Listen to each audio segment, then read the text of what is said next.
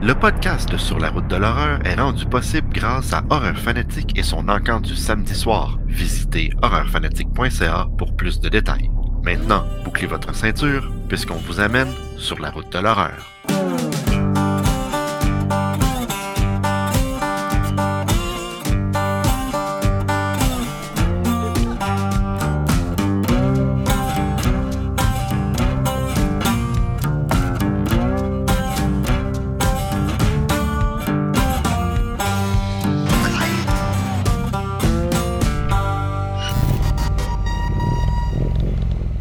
Bonjour tout le monde et bienvenue au 70e épisode de Sur la route de l'horreur. Aujourd'hui, on a une invitée bien spéciale. Je, je suis personnellement un fan de lui. Il s'agit de Brett Kelly. Et j'ai deux autres personnes avec moi ce soir qui l'aiment beaucoup, ou du moins qui aiment les films de série B. J'ai Donald et Raphaël. Comment ça va, les gars? Ça va bien. Ça va super bien, toi? Oui, ça va super bien. Euh, euh, écoutez, Brett Kelly, c'est pas n'importe qui, tu sais, c'est, c'est quelqu'un qui vient de mon chez-moi, en plus, dans ma région d'Ottawa. Et c'est un gars qui est spécialisé dans les films, justement, de série B. Êtes-vous content d'être ici euh, avec moi? Ouais. Ouais, vraiment. Je suis, je suis- je suis content qu'on puisse euh, y jaser. euh, on, a, on a plein de questions, euh, Dana puis moi, je suis certain. Fait que... Ouais. C'est bien ça, parce que avant de passer à l'entrevue, on doit faire le tour de table horrifique. Bienvenue au tour de table horrifique.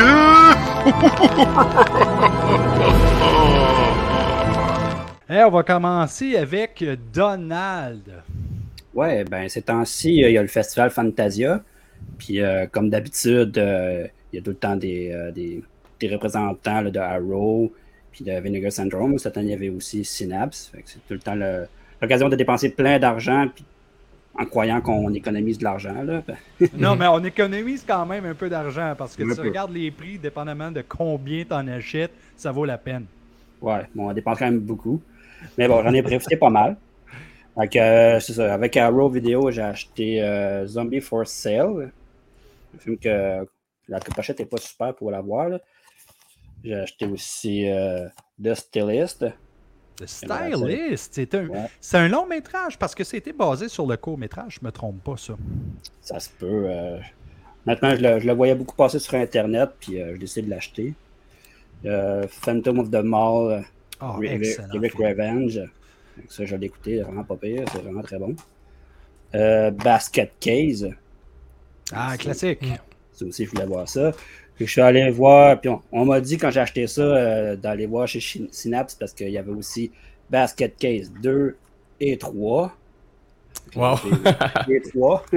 Je me trompe-tu quand euh, j'ai dit que les autres ils ont probablement coûté vraiment plus cher? Ouais. Ils vendaient leur film 35$, puis après ça, j'allais voir sur un Unobstructed View, puis c'était 20$. Là. Oh my god. Ouais, fait, ils en ont vraiment profité, là, mais bon. en tout cas. Oh. aussi Maniac Cop. J'avais Nice. déjà le 2. Classique. J'avais, j'avais déjà le 2 et le 3 chez euh, Blue euh, Blue Underground. Il fallait le premier. Running Time avec euh, Bruce Campbell. Après ça, ben, il y avait aussi Vinegar Syndrome. J'ai acheté Tix. Hey, je l'avais même pas vu, bordel. Ah ben là, Alors, j'ai manqué ça. tout un New York Ninja. Moi, Eh, je eh, eh, C'était une surprise, ça. Ok. Dead Heat. J'ai eu euh, Blood on Their Name. C'était, euh, à part Tix, c'était tous des films que je connaissais pas. C'est Daniel qui m'a fait des recommandations. J'ai aussi pris la, trilogie Tiger Class, qui est une euh, série de films canadiens avec le chinois super musclé bodybuilder. Je ne souviens pas son nom. C'est ça que j'avais acheté dernièrement. OK. Euh, écoute, euh, c'est vrai que ça a dû te coûter cher. Est-ce que tu es capable de nourrir ta fille quand même? Ouais. la, la mère aide pas mal. une chance. Raphaël, t'as ton tour. Ben, j'ai commencé. euh, ben, derrière moi, vous voyez qu'il y a quand même un peu d'instruments de musique. Là. Je suis aussi un fan euh, de, de musique. Fait que j'ai commencé par euh, quelque chose dans lien avec l'horreur et la musique. C'est. Je vais vous présenter la super euh, bande originale de Psycho Gorman Oh, wow. en vinyle que je me suis procuré. Euh, bien content. C'est vraiment, euh, la musique est vraiment excellente dans le film. euh, il y a, euh, c'est, c'est comme tout, euh, c'est, c'est comme principe un peu bande de rock là. Et pendant, pendant le, le, le film, t'entends plusieurs tunes euh, aussi. Puis euh, c'est, c'est vraiment un- une excellente euh, J'étais content de me le procurer en vinyle. Euh, vraiment bel objet euh, avec toutes les, les artworks évidemment à l'intérieur aussi. euh, qui représentent tous les, différents aliens dans le film de Psycho Gorman. Puis, euh, ouais, vraiment content. Même le, le vinyle, il est spécial parce que il est, je vais vous montrer complètement là, il est bleu euh, avec des, des, des picots euh, roses. Fait que quand ça flippe sur une table tournante, euh, c'est quand même chill. là. On aime bien. en plus de, en plus de, de la, que la musique soit bonne, ça look. Euh, c'est ça, c'est à peu près les trucs que je me suis procuré. Puis euh, une autre affaire, ben, tu sais, moi et tout, j'aime bien aller me promener dans les dans les tables Synapse, là. Puis me suis procuré euh, tri- ben, la, la trilogie officielle, disons, parce qu'il y a plein de films un peu allez, comme, qui sont liés à cette saga-là, mais sans faire partie de la trilogie officielle Coffin Joe. Euh, je avais, il y a quelques, les avais jamais vraiment vus avant de me, de me procurer euh, le coffret. Euh, j'avais vu des extraits comme tout le monde là, euh, puis je savais que c'était des films qui avaient bien été, qui étaient bien importants là, dans les années 60, là, le cinéma brésilien, tout ça. Un côté bien surréaliste, tout ça. J'ai, puis euh, ce qui est spécial aussi, c'est que le dernier film, le dernier, euh, Embodiment of Evil, euh, il est sorti en 2008, fait que tu sais, les deux premiers étaient sortis en 64 et en 67. Donc il y a comme eu un gap, fait que tu sais, le, le gars qui est derrière euh, tout ça, il s'appelle euh, José Mojica Marins, puis c'est comme une espèce de légende aussi au Brésil. là, euh, Puis euh, c'est comme une espèce de, de monstre de la. Comme, comme nous, on pourrait avoir des classiques euh, euh, de, de Universal, mettons, euh, puis Ouais. tout, ça un peu dans l'imaginaire collectif occidental. Puis au Brésil, il a vraiment. fait- lui, il en, fait partie intégrante, puis il commence à être de plus en plus connu mondialement. Puis c'est des, films vraiment spéciaux. C'est comme une espèce de, de maniaque qui, qui, qui la, contre Dieu, puis il essaie de se venger. La la- au début du premier film, il y a une scène vraiment drôle aujourd'hui avec nos standards que il, il, pour se- il- c'est comme le vendredi saint, puis là, il décide qu'il veut manger de l'agneau. Puis là, que là, il dit à sa femme de cuisiner l'agneau, puis là, il va se promener dans la ville en mangeant son agneau, puis là, il, il est comme, haha, moi je mange de l'agneau, puis tout le monde est comme genre, non, puis là, toi, tu regardes ça en 2020, puis t'es comme genre, ouais. ça calisse un peu, bon, voilà. À cette heure, on dirait que c'est encore plus souvent que ça arrive. Anyway, c'est pas moi qui vais aller cœurer du monde avec l'agneau euh, pendant le vendredi. Euh, moi aussi, j'ai été à Fantasia, puis ça m'a coûté moins cher, je pense, que Donald, parce que j'ai plus profité des euh, spéciaux de Arrow et de Vinegar Syndrome. Ben, je dis, spéciaux de Vinegar Syndrome, c'est parce que j'ai une bonne connexion, pareil, avec Vinegar Syndrome. Mhm. ça- ça m'a coûté un petit peu moins cher. Memorial Valley Massacre, ça c'est mon premier film. Puis euh, j'aimerais dire en passant que aucun des films que j'ai achetés, je les ai vus. Mets-toi en gros, euh, Mais toi, donc, en gros, Martin, pour qu'on les voit Ah mieux. oui, excuse-moi, Colin, c'est parce que j'ai- c'est parce que j'aime ta face, frère. Ouais, c'est ça, je suis trop cute, euh, qu'est-ce que tu veux? Pandemonium, que je n'ai jamais vu non plus. Euh, évidemment, je ne pouvais pas passer à côté de Killing Bird, c'est-à-dire Zombie 5. Euh, Shriek of the Mutilated. Le premier film de John Landis, c'est-à-dire Schlock. yeah. Un autre de est Blood Rage. On y va aussi avec Edge of the Axe que j'ai vu se promener je sais pas combien de fois sur le réseau euh, de Facebook ou whatever. Chill Factor aussi que j'ai vu souvent, souvent, souvent, souvent sur les réseaux sociaux. Doom Asylum. Et, et là c'est plate ce que je vais dire, mais il y a une histoire derrière ça. Ce beau coffret de New York Ninja que Mhm. malheureusement Donald voulait avoir et qui n'avait pas le vendredi qui était. Et ça donne que moi, le samedi après, il était là. C'était la dernière copie. J'ai dit au vendeur, je dis, il faut que tu euh, me gardes ça de côté. Il a dit, écoute, il dit, prends-les, tu viendras me le payer plus tard. Parce que si je le laisse là, c'est sûr que quelqu'un va vouloir le prendre, puis j'aurai pas le choix de le vendre. J'étais comme, merci beaucoup.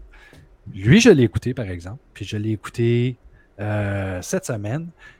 Et c'est incroyable la job qu'ils ont faite là-dessus parce que c'est du doublage de personnes de maintenant et non pas pendant euh, le, temps qu'il y avait tourné parce qu'ils n'ont pas trouvé le son ou quoi que ce soit.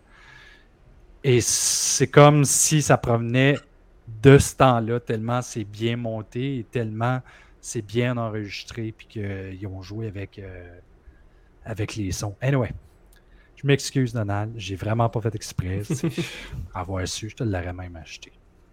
Non, c'est pas vrai, je voulais le garder. ça, je partais pour dire, il n'est pas trop tard pour y donner. Là. non, non, non, non, non, trop tard, je m'excuse. Euh, hey, l'invité d'aujourd'hui, Brett Kelly, c'est un gars qui est un scorpion, juste comme moi, qui est né le 29 octobre 1972. Il vient de Ottawa. C'est vraiment cool. La première fois que j'ai rencontré ce gars-là, c'est pour jouer dans un de nos films avec euh, Happy Villains qui s'appelle a Quiet Moment. Et j'ai découvert par la suite tout ce que Brett Kelly faisait. Euh, je suis tombé en amour avec ses films parce qu'évidemment, je suis un gars qui aime les films de série B. Et juste pour vous montrer, avant d'accueillir de, de, euh, Brett Kelly, je vais vous montrer la bande-annonce de Jurassic Shark. What was that?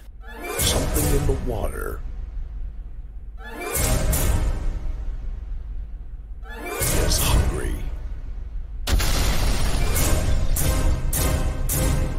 What is that thing? Shark!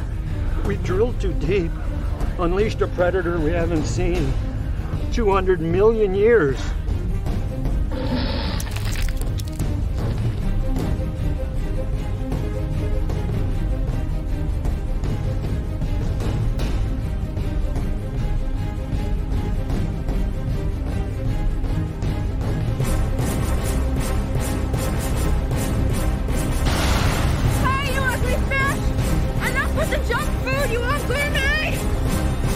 You're bitch. Jurassic Shark. J'adore la bande-annonce et j'aimerais accueillir. I would like to welcome Brett Kelly to the show. Brett, how are you? Hey guys, I'm doing good. How are you? I'm pretty good. Great. Hey, Brett. Really good. I, I I just wanted to ask you first. How did you fall in love with movie making? Um, it started when I was around eight years old, and my friends and I would play Raiders of the Lost Ark on my front lawn, and we kept hoping that someone had a Super 8 camera in our attics, but none of us did, so we just pretended. so, so we would uh, pretend like this week we're gonna play Raiders of the Lost Ark, and next week we're gonna play Star Wars, and next week we're gonna play Battle Beyond the Stars, and you know stuff like that. So. I don't think any other kids played Battle Beyond the Stars, but but we did. well, uh, were you like a horror fan at the beginning, or were you more like a sci-fi fan? Uh, I just kind of liked stuff that was um, fantastic, as they in the uh, in the Fantasia to use use of the word. Um, You know, m- movies that were out there, like um, you know, I'd go to the horror section, uh, like all of us did, I'm sure, and look at the boxes and go, "Oh, that's scary. I wonder. What does that look like? What's what does uh, Microwave Massacre really look like inside? I don't know. You know." And um, then my friends and I would have we'd have slumber parties and watch Evil Dead 2 and Pieces and, and things like that. And that you know that's how you get roped in, right? Did you actually uh, studied in filmmaking? Yeah, sort of. I took TV broadcasting at uh, Algonquin College here in Ottawa, Yeah. and uh, I didn't finish, but uh, but I was there long enough to uh, you know rent the equipment, and I started I started making stuff with their equipment while I was there, and um, I learned all the the fundamentals and things like that. So yeah, Is that is that when you started uh, filming the movie Night Songs? Or well, no, that was actually Oh, yeah. right? Yeah, Night Songs was the first thing I ever tried, which was in 1990. We started in 1996. Actually, you're, you you reminded me of that. Um, we started in 1996, and I was using college equipment. And this is a funny story. The first time I ever tried to make a movie, the very first day, we I borrowed a lighting kit from Algonquin, and we plugged in three lights, and we had the camera set up, and it was autumn, it was fall, it was October, it was So we plugged in the three lights, we turn on the camera, I call action, and the light bulbs go. One after They the all- other. they all exploded at the same time, one after the other, and then it was like, that's it. We didn't have any other bulbs, so we, I didn't even we didn't film a single second. And then uh, three years later, in 1999, I I uh, finished Night Songs, and probably should have never tried to finish it, but but that was the first thing. That was on uh, it was on VHS and um, and uh, what do they call it? Um, high eight. Oh yeah. my god, uh, high definition. Old school. No, no, no, it wasn't high. no, def- no, that was wasn't high eight. Yeah, that's that's Yeah. two different things. You're right. You're right. And then, Mhm. uh, what was your first big project?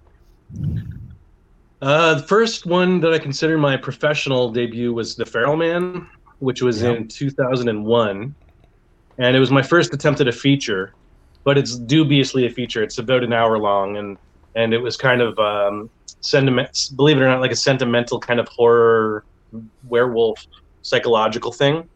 Yep. And um, it, it, yeah, so that came out. Sorry, that I did that, and then in 2002 I did The Bonesetter, or Le Bonhomme Setter, as you guys would call him.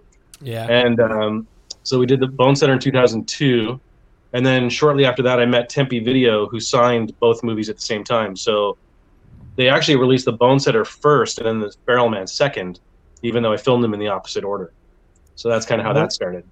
Was it the first time that you got distributed? Yeah, yeah.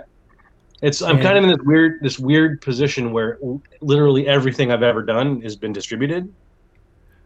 So it's yeah, I, I joke that it's kind of like, you know, um, the refrigerator draw- drawings that you did when in kindergarten and you put on your fridge. All of mine are out Mhm. there.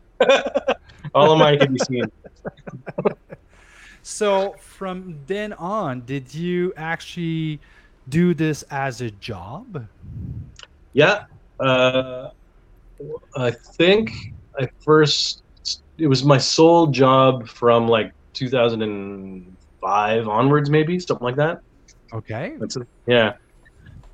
And still going on too. Yeah. 43, Yeah, it's crazy. When you when you look at the IMDb filmography, you got 43 credit as a director. You also have 41 credit as an actor, 29 as a writer, editor. You do every fucking thing in your movies. How many is a writer? How, how many did I as a write? writer, I got 29 credits as a writer. wow.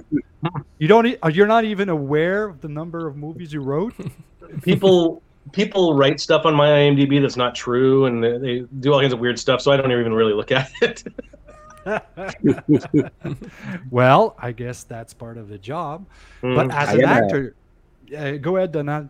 I have a question about that. Uh, uh, on your movies, you're doing a lot of different jobs. You're director, writer, producer, special effects, and sometimes you use different names, Mhm. uh, like um, like uh, Uh, Scott Patrick, yeah, Uh, you did uh, Ouija Shark, uh, and uh, sometimes you use the the three dif- different names uh, on the same Yeah. movie. So what's the what is the the story of the those names? Well, it started where when some of my earlier movies I'd use multiple names so it didn't look like I was being egotistical and putting my name all through the whole thing, like I was bragging about all the Yeah, stuff I was like, doing. like Tommy Wiseau in the room, like written, directed, Yeah. directed, starting, and everything. Yeah. Yeah. like, like nobody cares. so, so I just kind of made. I, I took a lot of names that of, of characters that I played in the theater on stage, um, and then for Scott Patrick, Scott Patrick is uh, a made up name, and what I st- see here's the this is what's annoying about IMDb is I started Scott Patrick to do cheaper movies. So I was doing movies like I did a movie with uh, Peter Fonda and uh, a western, and I was Mhm. getting some pretty some pretty big, you know, decent budget, still low budget, but decent budget movies. And I would do, do those as Brett Kelly, and then the movies that cost you know a thousand dollars or or something like that would be Scott Patrick. And then what happened is IMDb started doing a thing where they don't allow pen names or pseudonyms. So somebody on the internet said, "Hey, Brett Kelly is really Scott Patrick," and the next thing you know, bam, they lump them all together into one IMDb page. And so then what happens is, um, you know, I tried to separate the higher budget from the lower budget, and now there's no separation. So, you know, Mhm. um, so now what happens, unfortunately, is if you get some, uh, can I swear? Oh yeah, Yeah, you can. like it's wh- some dickhead that doesn't like Ouija Shark. He goes on and he starts to shit all over really good movies I've done for bigger budgets because they're just internet people, right? But Yeah, um, exactly. so that's kind of a bummer because some of the movies, like the the names, are to differentiate for different audiences. yeah, we call that trolls. Yeah, yeah, they're everywhere. It's crazy. Uh, It's, and, so it's, and it's Shark Week, so yay, my favorite week. it's true. Eh? You must be Yeah. very popular during this week. Mhm. Uh, so before continuing with uh, the questions, uh, we have Raphaël with the question. Uh, the question, ouais, c'est ça. Les questions à Raphaël.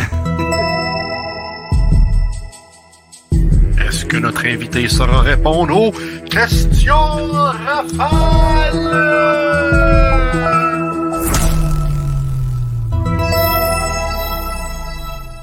so Raphaël, the mic is all yours. Yeah, so like you said, uh, it's Shark Week. So in Horror Shark Week, uh, my first question would be, uh, and you have to ask like really quick. The first thing that pops into your mind, uh, you you have to answer like uh, it's like quick questions. Rapid and- fire. Yeah, rapid fire. Yeah, exactly. So first question, except uh, Jaws, what's your favorite shark movie? Um, Jaws two. Good answer. uh, second question: Would you rather fight a lion in the water or a shark on land? Shark on land. Yeah. uh, what's your favorite parody movie? Um, airplane. Oh, Great that's answer. a great choice. Yeah. Favorite quote by Ash Williams? Groovy. Yeah. Um, yeah, I saw the I saw uh, one of your movie uh, called uh, Murder in High Heel. So I assume that you like uh, film noir. Favorite film noir? Um, Double Indemnity. Hmm. Interesting choice. Best best movie ever. Oh, oh, that's a that's a Quite a hell of statement. Yeah. Yeah. Yeah. uh, which movie of yours would you want to see in IMAX? Um, uh, uh, my fair my fair zombie. Hmm. Interesting answer also. Uh, and lastly, uh, would you rather fight uh, J- Freddy or Jason? Jason. You're kidding, right? No, I could probably get away, Well, the thing is, but I never sleep. But I never sleep, so maybe I could maybe. Uh, So there you go. There you go. So you're a good director if you never sleep. okay, okay. Let's continue with the questions. Uh, oh, there is something I need to know.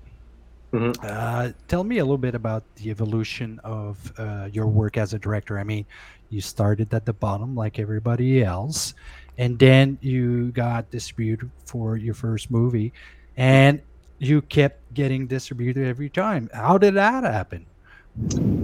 You know, um, it's kind of funny. You know, um, I, you know, my the, I get asked all the time, "What's like? How did? What was the big secret?" And the big secret, I'm not even joking, was back in 2001 or two or whatever. I would go to Blockbuster. I'd pick up, a, I'd look at movies on the wall that were like my movie, and I would say, "Who put that out?" And I would look at the box and say, "Oh, that company. I'm going to send them an email." And then I would send them an email, and then I would send them the movie, and then I'd get distributed, and then that just kept going. so so it started with Tempe Video, and then my next distributor I think was Brain Damage Films, and then I would just kind of like, and then I would get a reputation for making a certain kind of movie, and then people would say, "I want one of those. Can you do one for us?" And then I'd do one for that company, and then it would turn into two or three for that company, and then another company would come along and say, "Can you give us one or two of those?" and and that's kind of how it's gone. It's just, um, I guess, um, you know, whether people love them or hate them, I can make things that are marketable. So if people want to market things, I could give you something that will sell. So that's that's um, uh, I guess what distributors want.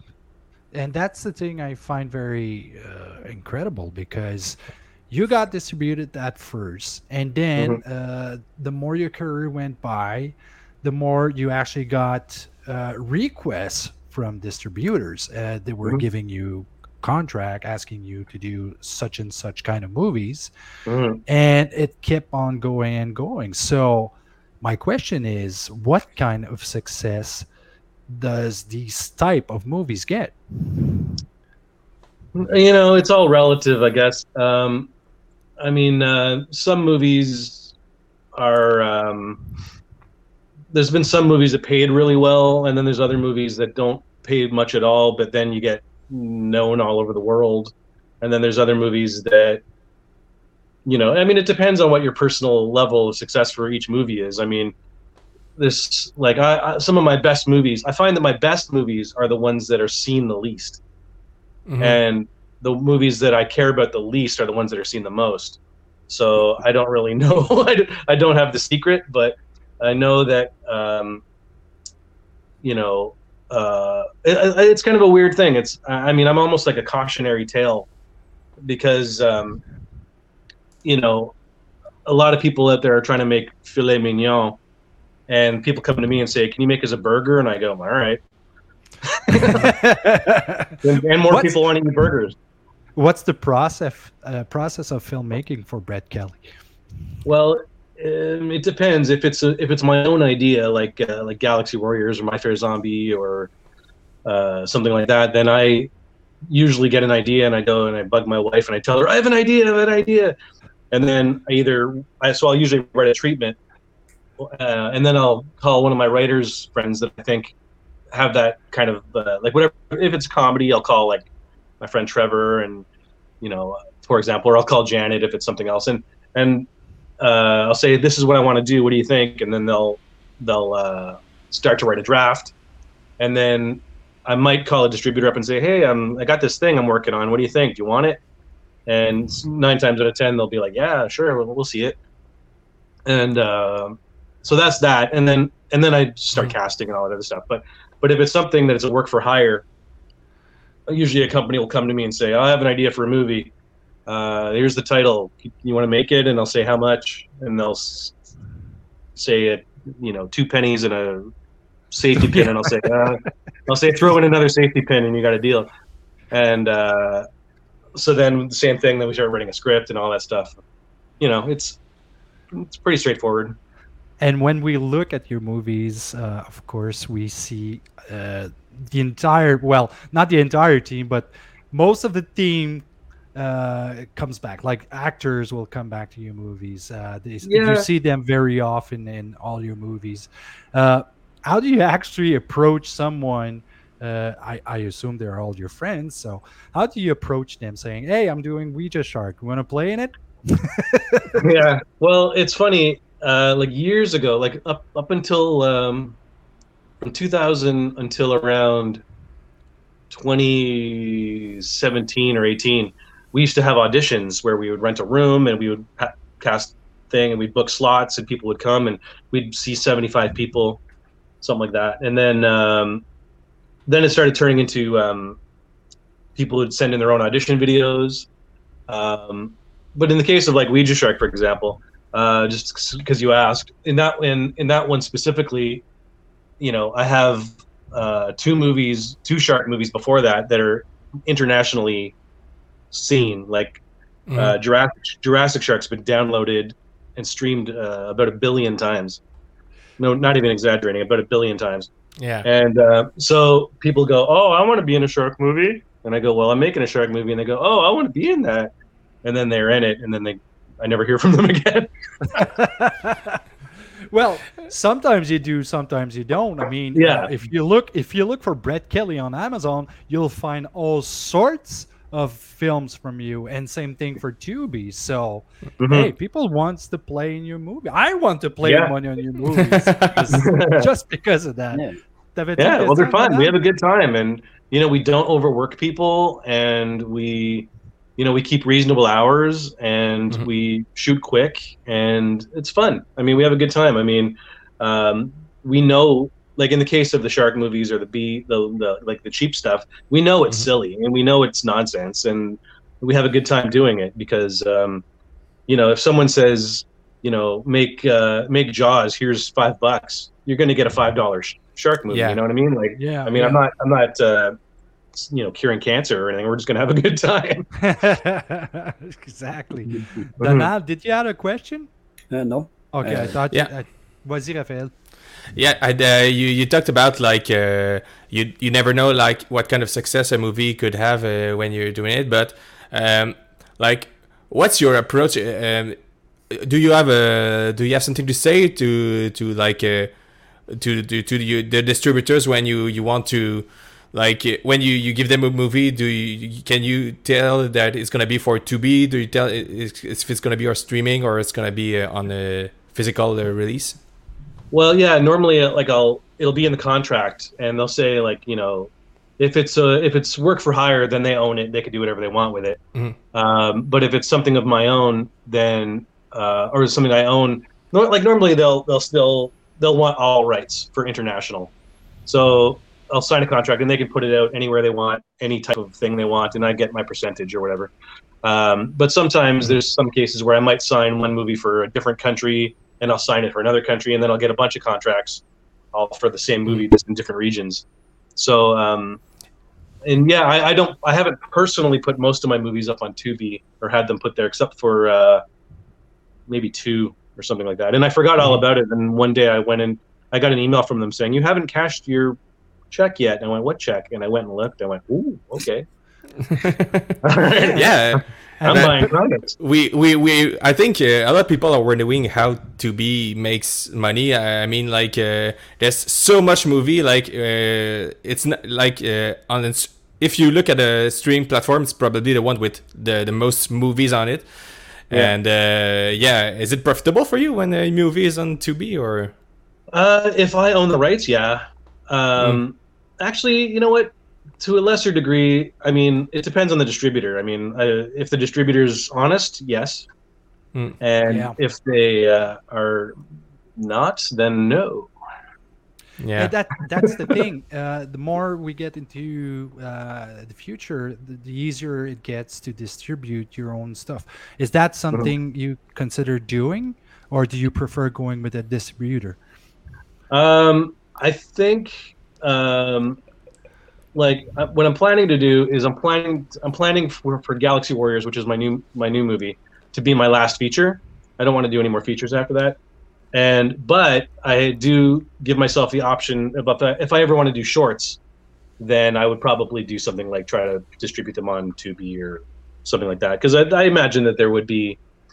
I mean, if you look at Full Moon's output, some of their stuff isn't feature length, Mm. so I might I might go that route. But Oh, you yeah, never know. I mean, mean- You mean like an one, a one- hour uh, feature, like? Uh... uh, I don't know. I, am not really sure. Right now, I'm just kind of burnt out. Oh yeah, So- I know, I know what you mean. But I'm Yeah. kind of disappointed to hear that.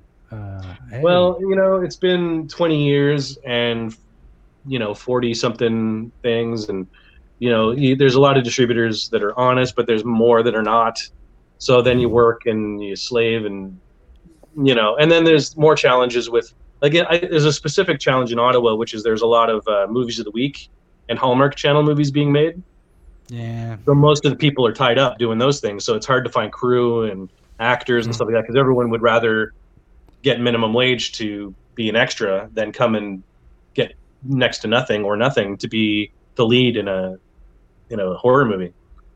I yeah, but think that's a the Brett wrong Kelly choice. movie. Come on. I know. I think it's the wrong choice, but that's Ottawa for you. well, uh, we'll get back to Galaxy Wars after uh, the n'importe quoi of Donald. It won't be long. All right, here we go.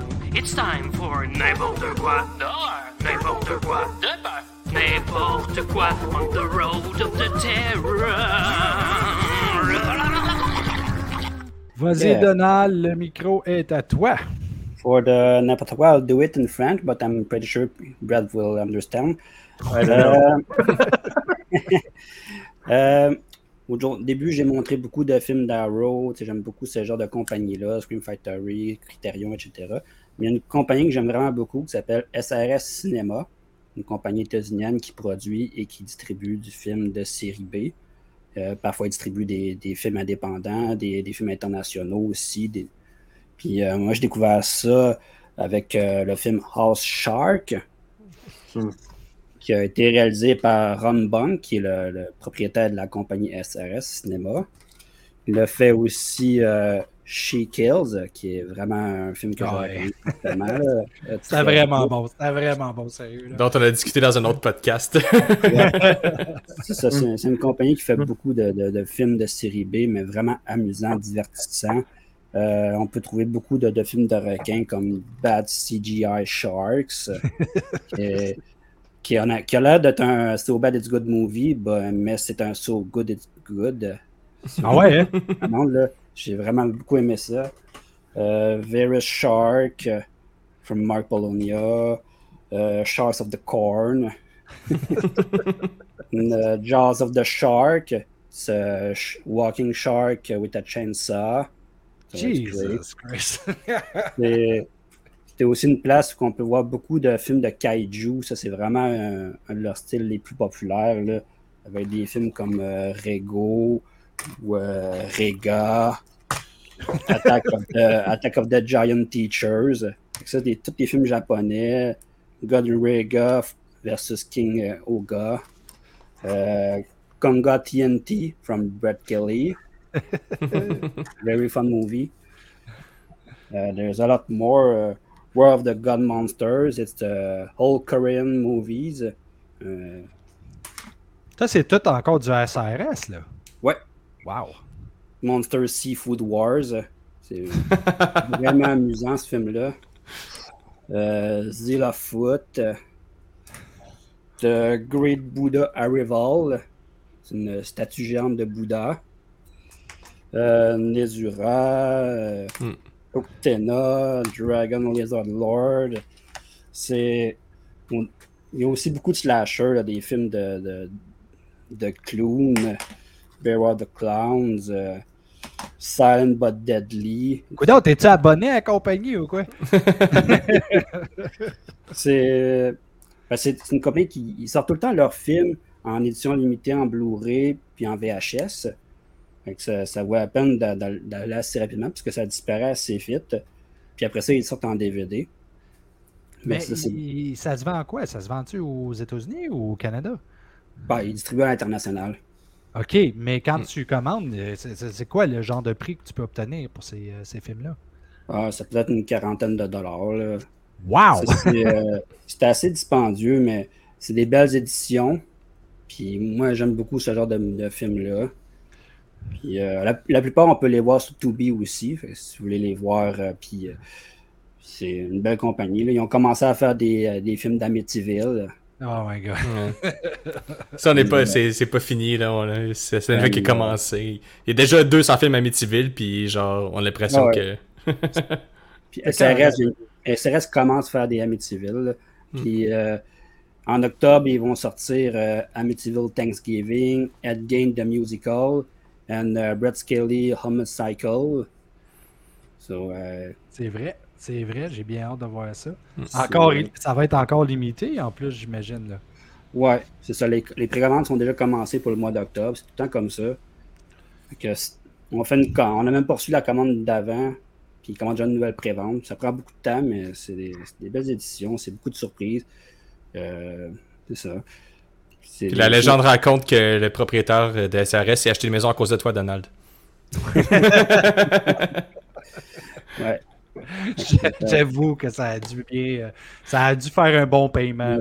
C'est- tout des So Good Is Bad. Euh, so Bad Is Good. C'est des films que vous allez rire, c'est sûr. Là. Mais c'est là que je me dis, tabarnouche, moi qui pensais qu'on avait vu beaucoup, là, toi, là, t'as vraiment, là, euh, Ben là, j'ai juste- vu, là, des milliers, là, quasiment, là. C'est à peu près le deux tiers de ce que j'ai euh, de SRS. Quand J'en même, il y, en- y Ouais. a combien? Ah, il y en a plusieurs. Là. Ouais? Ben, anyway. Merci beaucoup, Donald, pour euh, cette information. Je vais essayer de me ramasser une coupe de 40$, piastres, m'acheter du SRS. Mais euh, je pense qu'il va falloir que je mette une hypothèque sur ma maison. Ça va être encore mieux. so, before we get back to Brett Kelly, let me show you the trailer for his latest movie, Galaxy Warriors.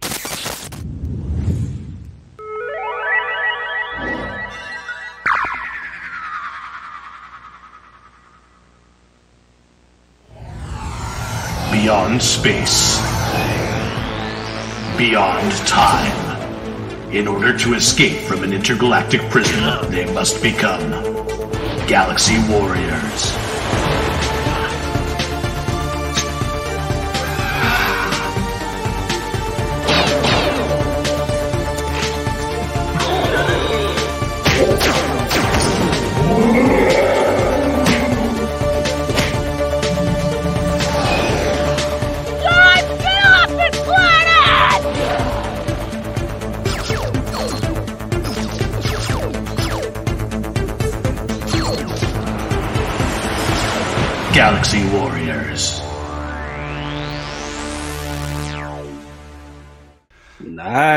And let me say, I got the chance to see the movie because I'm special.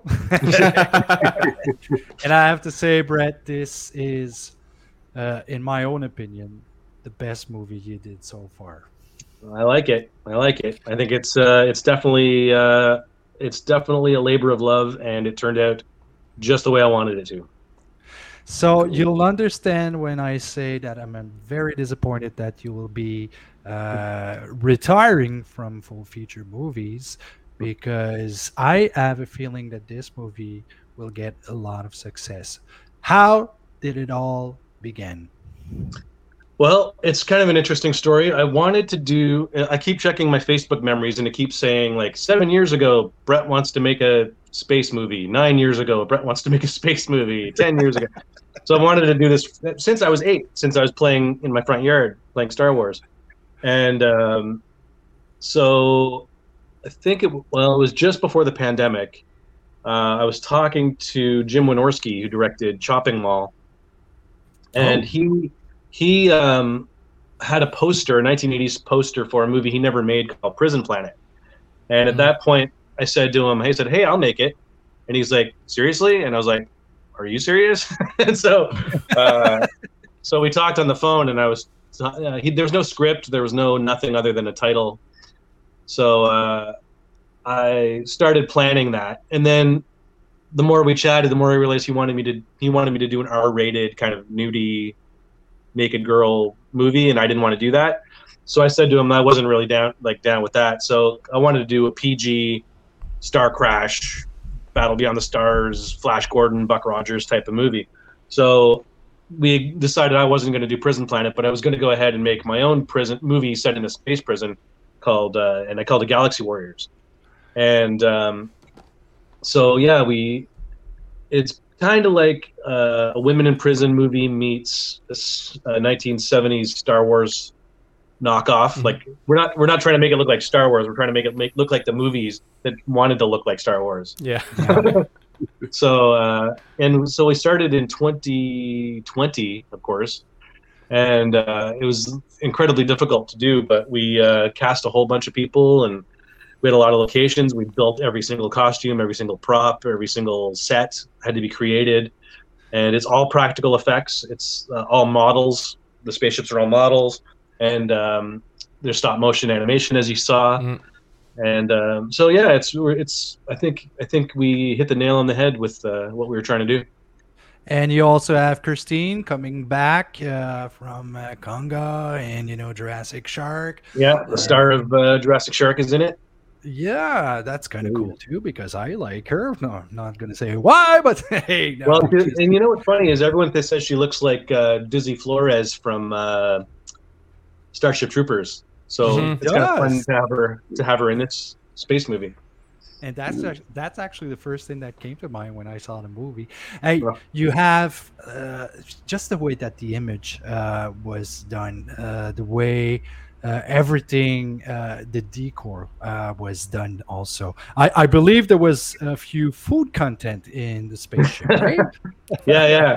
We uh, we would serve people because at the time the law was you had to serve people individual lunches. You couldn't people couldn't take from the thing. So we would give them individual lunches in a little plastic container, and then we would take the container and then glue it on the wall for the next week for uh, for the set Cool. Who did this before? Uh, I think I it think- was uh, James Corman. Cameron. I think. Who? Yeah, yeah, yeah, uh, yeah. Uh, James Cameron was working on um, some of the Roger Corman movies. Yeah, And, uh, exactly. Yeah, if you look at the, I can't. Um, there's one of them. I can't remember what it's called, but it's uh, It's all Big Mac foam Big Mac containers, and what's it called? I can see the poster, Forbidden World or something like that, or Yeah, Forbidden that's something. the one. It's Forbidden Yeah. World. Hey, it Yeah. works, and it really Yeah. works in your movie too. I mean, Mhm. why not? And it also gives it this uh, this essence of 1980s movie, Yeah. and the music. My God, what a great soundtrack! Who did it? That was Howard Sonnenberg, who uh, did a few of my other movies as well. And uh, we, you know, I think I said something like, um, "Oh man, what's the name of the music? I can't remember what they call that style." Um, Uh, I said, "Yeah, Synthwave, huh? what is it?" Synthwave. Synthwave, yeah. I Yeah. said, "Yeah, Mhm. synthwave," and he goes, "Yeah, obviously synthwave." And then we're like, "Yeah." So uh, he did the trailer, and I was like, "Perfect. That's what we want." Yeah, and I agree. Loved every minute of it. And uh, you got uh, the news that the movie will be at the what's the name of the festival again? Buffalo. Buffalo Dreams, Fantastic Film Yeah. Festival, Yeah, and uh, and then we're also showing it in Ottawa in September. at the Mayfair. Uh, no, actually, I booked uh, the Gladstone Theater, and uh, we're having two screenings. So uh, I have I booked the theater for the whole day, so we can make it so we can have a nice uh, party afterwards. There's a bar, and we're gonna have a red carpet and the whole shebang. And uh, for the uh, people listening, uh, Brett is also a singer for Gelatin Skelatin. Mhm. Uh, did Gelatin Skelatin do a song for the movie? Yeah, we did the at the final credits. We have a song called "Reach for the Sky" that plays, and it's uh, of course. I mean, I'm sure you can tell by looking at me, it's hair metal. for everybody that never heard about gelatin skelatin i uh, strongly recommend it uh, any any place you guys play We don't have anything set at the moment. We just got a new drummer, and um, we actually, it's not officially announced yet, but we're playing a festival in the United Kingdom in 2023. holy shit And we're, yeah, and we're hoping to get a couple other UK shows while we're there. And we are probably going to play a few local shows to warm up, uh, hopefully opening for some, some touring acts. So that'd be cool. would you say that this is one of the reasons why you decided to retire from movie making well film feature making No, no, not really. But it's it's giving me an outlet to be creative that uh, Mm. that doesn't involve standing up for twelve hours and killing my back and eating chips all day. And but yet again when you become a rock star it's not necessarily better well, we'll see. I mean, I, I'm sure my back won't be any better. what do you mean you're only what 49 now yeah, yeah. Uh, uh, the question for you did uh, did the casting crew saw the movie Not yet. Not yet so No. they'll be watching for the first time during the screening at uh, in the uh, in ottawa Yeah, it's it's more special that way when they get to see it on the big screen. I think. i do but yeah i, I agree well uh, let's uh, jump on the, the anecdote Mm. Anecdote, anecdote, c'est le de l'anecdote. It's all yours now Okay, so here's a here's a Ouija shark story that I'm sure a lot of people won't know.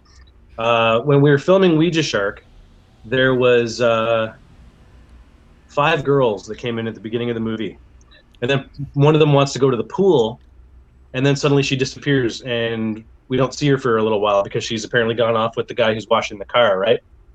What really happened was the five girls arrived at the house, and as soon as we filmed the scene where they arrived at the house, the fifth girl got a phone call that her grandfather grandmother had died. Oh. So she had to leave. So we then had to get all of the rest of the actors and we got the script on the floor and we had to figure out how we could film the rest of the day with only four actors instead of five since most of the first 20 minutes of the movie were all set then at that one place. So we divided all the lines up around the four girls and then we later on filmed the fifth girl after she dealt with all of her personal stuff and we gave her that side story about the guy washing the car, which of course is nonsense. But we had to do something. but we had to do something in order to be able to excuse her and then bring her back later on. So, so it was actually uh, it was actually a, a good reason that she had to to leave. and uh, it gives the audience something funny to to go. What the heck's that all about? Where'd she go? So everyone feels all smart that they're uh, smarter than the movie, but the fact of the matter is, she had a real reason to leave. yeah. Well, that kind of thing happens in the movie business. Uh, it Mhm. happened to me. It happened to us. It always happened.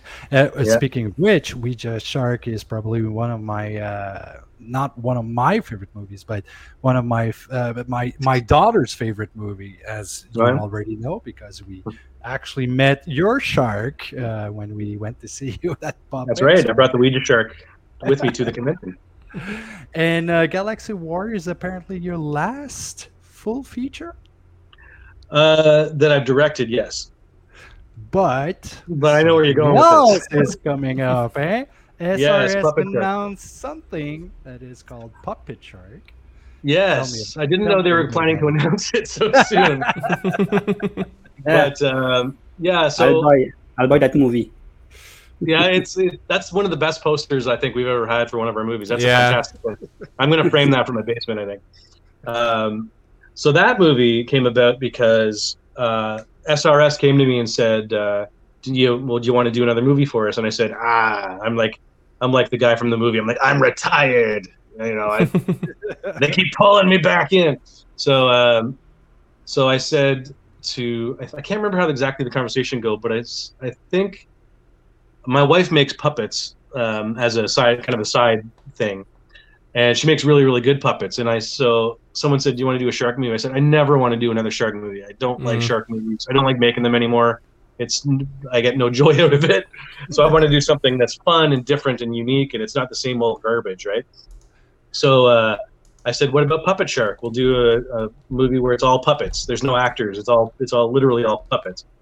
And uh, he said, "Yeah, sure, sounds good." So um, so it's kind of kind of an anthology in a way, and it's uh, I'm not technically directing it. I'm kind of um, what's the word I would say? I'm uh, supervising Who's and uh, my my wife would never admit it, but she's directing a lot of it, and my kids are actually directing some of it, and it's kind of a bit more of a collaborative effort. I actually find myself like there's been parts of the movie being filmed where I'm not even in the room, so I'm definitely not directing it, but uh, but it's going really well, and it's a lot of fun, and it's silly, and it's I describe it as uh, Sesame Street meets Jaws, Hmm. so uh, meets Where- also meets Vampire Tales. Oh, there you go. Yeah. Will there be blood? there it's there's um not so far but there is dismemberments. So yeah body parts get removed and things like that but it's not overly gory so uh so but it's it's silly and it's uh there's not there's no other shark movie like it and there never will be another shark movie like it. So you know very well that because of the poster and because of the great work that your wife does with the puppet, Mhm. because I saw them and they were amazing. yeah This might actually uh, make your wife a director, right? well who knows I, let's see if she's rolling her eyes over there yeah she's rolling her eyes uh, your wife's name is Mary, right? Anne Marie. Anne Marie. Anne Marie. So Anne Marie, who is working on Puppet Shark. Uh, oh, there's one of them. I just love that stuff.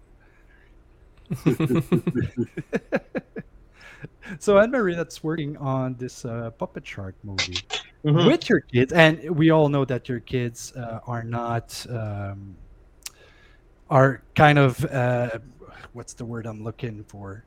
They're used to working on your movies because it's yeah yeah. first one that that's they- they- it's a they are. strange they have they live a strange life.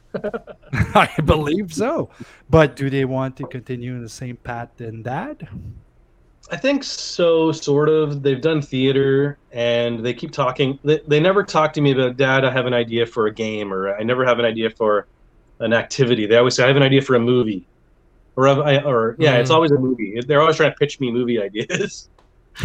So uh, I, buy, I get them cameras every once in a while and say go make one and you know So so they what- they're used to it what was their reaction when you told them that okay, Dad is done with the movie filmmaking there?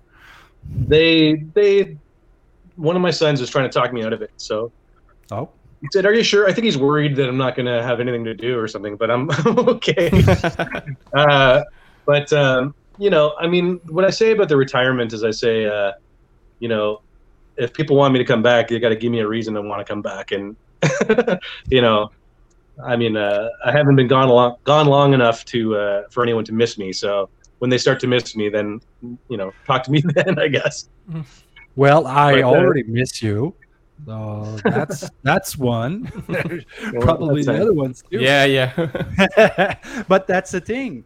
Uh, now you guys are doing Puppet Shark. Uh, let's Mhm. let's just say that it is a family movie uh, Mm-hmm. because it comes from the Brett Kelly's movie uh, family. So what happens if it is successful?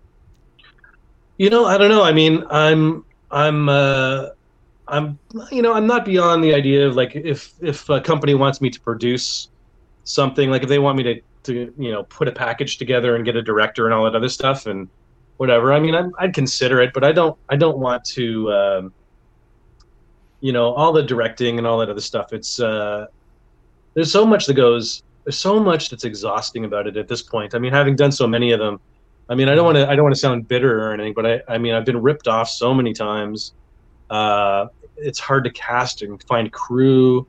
You know, it's the the, the budgets have gone way down, and uh, it's exhausting. I mean, I'm getting not getting any younger, so uh, I mean, I have ideas for movies all the time. I, every every two days, I tell my wife a new a new title I've come up with, and uh, some of them are really good. and uh, and then I say, just let me get it in my system. I'll tell you all about it, and then I'll walk away.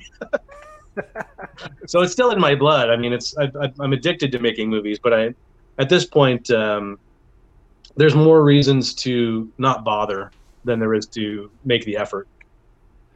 Yeah, okay, I kind of get it. Mm-hmm. And at the same time, I still don't believe you. I mean, Roger Corman has been working on movies since what, 19, probably when he was born, 1926, you know? Mhm.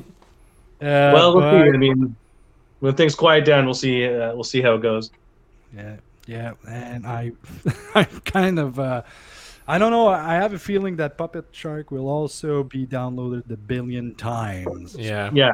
Well, that's the thing. The shark ones do. You know, I mean, um, like um, my big my my funny story is uh, I made um, My Fair Zombie, which is a fantastic one, probably one of my top three favorite movies I made, and it's a musical comedy zombie movie, uh, period piece, and it's it's excellent. I love it. I mean, I don't I don't feel like I'm being conceited by saying I love this movie. It's fantastic.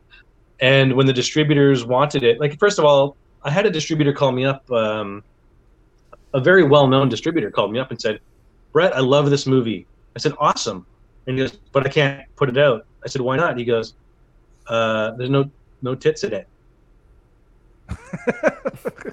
and he Oh and he goes, "Don't-" but then he goes, "Don't get me wrong, you shouldn't put any in there. This movie is excellent." And he said, "This this movie, my my wife watched this movie, and my wife doesn't watch any of my movies." This is him saying it, and uh, she loved it, but I can't put it out. I just wanted to call you though and tell you I loved it. And you got um, so that's the kind of thing I was getting with uh, with My Fair Zombie, and you know um, I thought Fantasia would take it for sure because it's different and it's unique, and they didn't, and you know it didn't set the world on fire, but it's excellent. I mean it's it's a lost classic in my opinion. And then so I was really ticked off one day, and I said to my wife, you know what? I bet I could come up with a dumb shark title and get a contract tomorrow. And she goes, I don't care, which I interpreted as go right ahead. So, so I came up with the title Raiders of the Lost Shark, and I went to a couple of distributors, and they all wanted it. So I got a contract the very next day, and I went to my wife, and I went, "Ha ha! I told you." And she goes, "Well, now you have to make it, stupid." so, so, and then as it turns out, Raiders of the Lost Shark came out, and it's you know it's coming out again. Actually, it's being re-released by SRS on Blu-ray, which is going to be cool. And uh, it came out and was seen all over the place. And you know, My Fair Zombie, which is a much much better movie, is it's coming out again too. By the way, SRS is also going to put that out on Blu-ray. Great. I mean, you guys should go check that out because that's a great movie. Mm. But Yeah, uh, it was unappreciated, and so that's what got me doing the second Shark movies. I thought I can make a, a movie that's so. I literally said something like, "It's it'll be so dumb that people on the internet will feel like they're geniuses for watching it.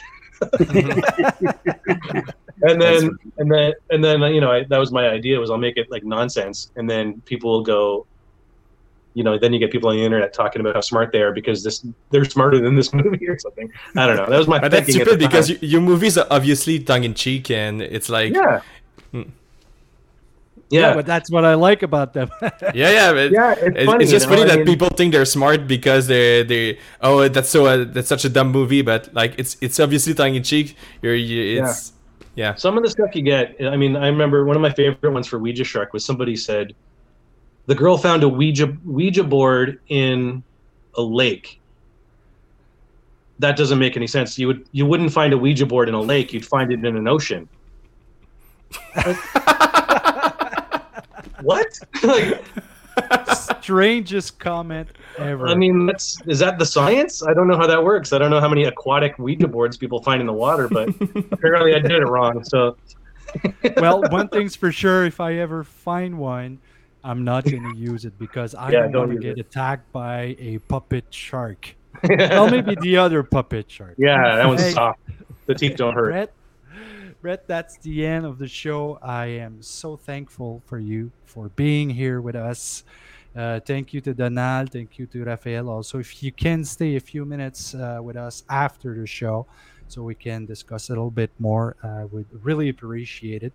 Euh, C'est malheureusement tout le temps que nous avions. Euh, je remercie Brett Kelly d'avoir été avec nous autres. Euh, merci à notre partenaire, Horreur Fanatique. Merci, euh, merci de tout ce qui touche. Voyons, marchand de tout ce qui touche l'horreur, responsable de l'encan du samedi soir. Euh, J'aimerais remercier Horreur Québec en même temps parce que Raphaël et Donald fait partie de Horreur Québec, la source d'information d'horreur numéro un au Québec. Euh, on vous rappelle qu'on est sur Patreon, qu'on est sur euh, Facebook, Apple Podcasts, YouTube, Google, Spotify, Balado Québec. On est partout. Alors, merci beaucoup, gang, et on, on va se reparler au prochain show.